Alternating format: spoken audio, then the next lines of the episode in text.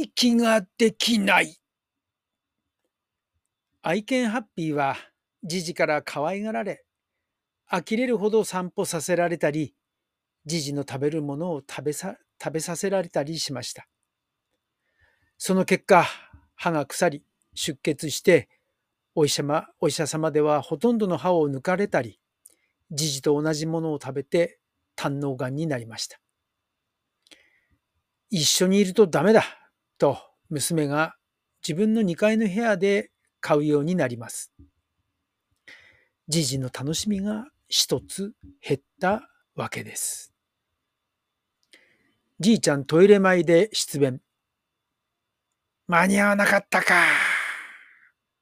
息ができない。玄関を入ると今からトイレまでの廊下。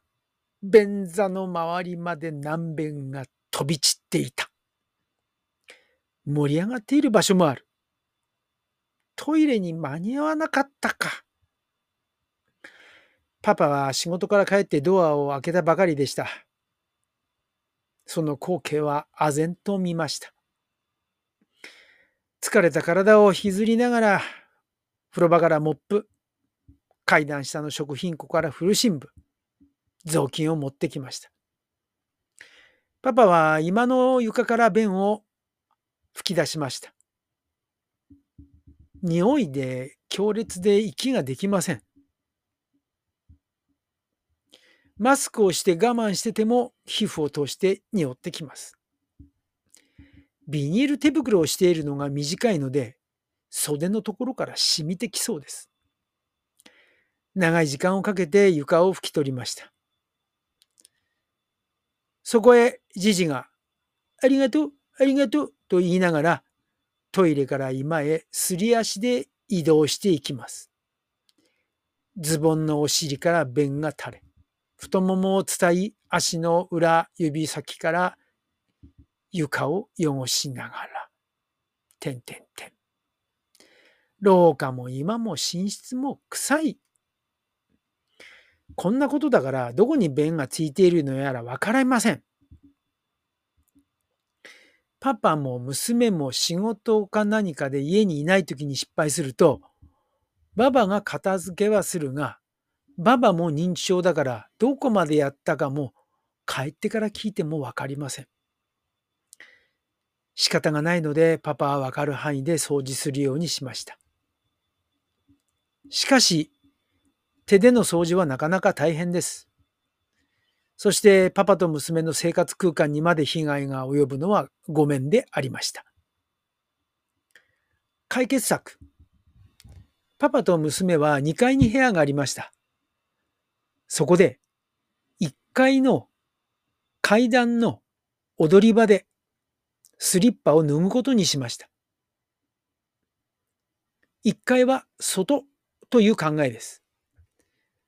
間違って汚れたスリッパでも途中で脱ぐのと脱ぐのでパパと娘の生活空間は清潔が保たれます。2. スリッパは季節ごとに履き替える。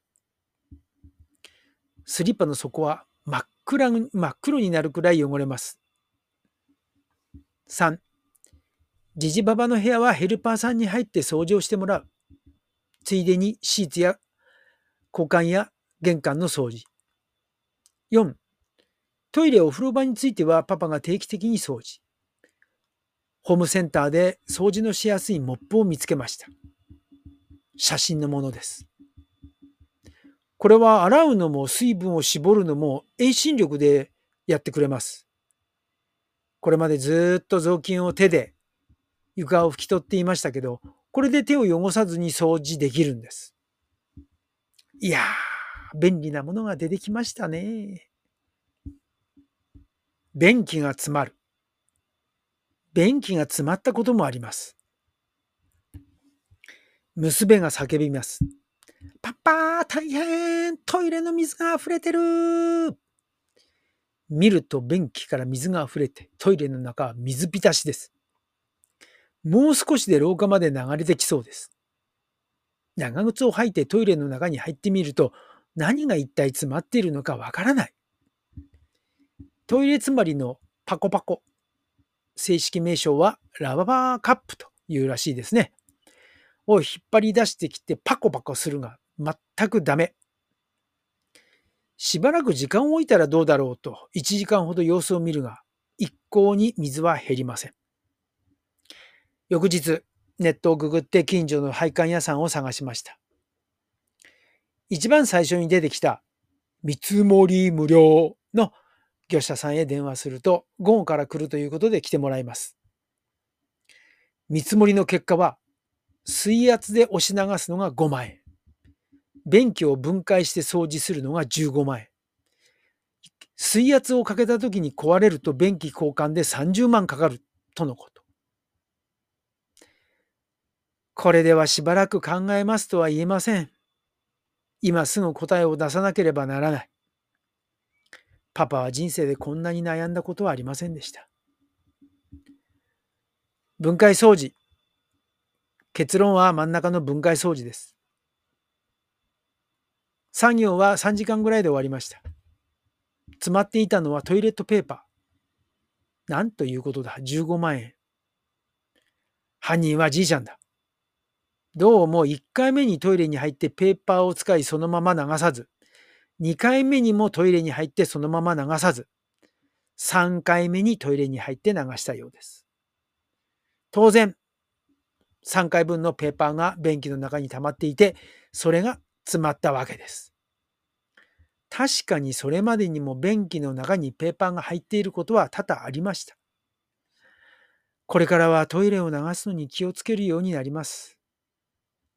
こまめにトイレを見て、ペーパーがあればさっと流すようにしました。と、今日はここまで。ではまた。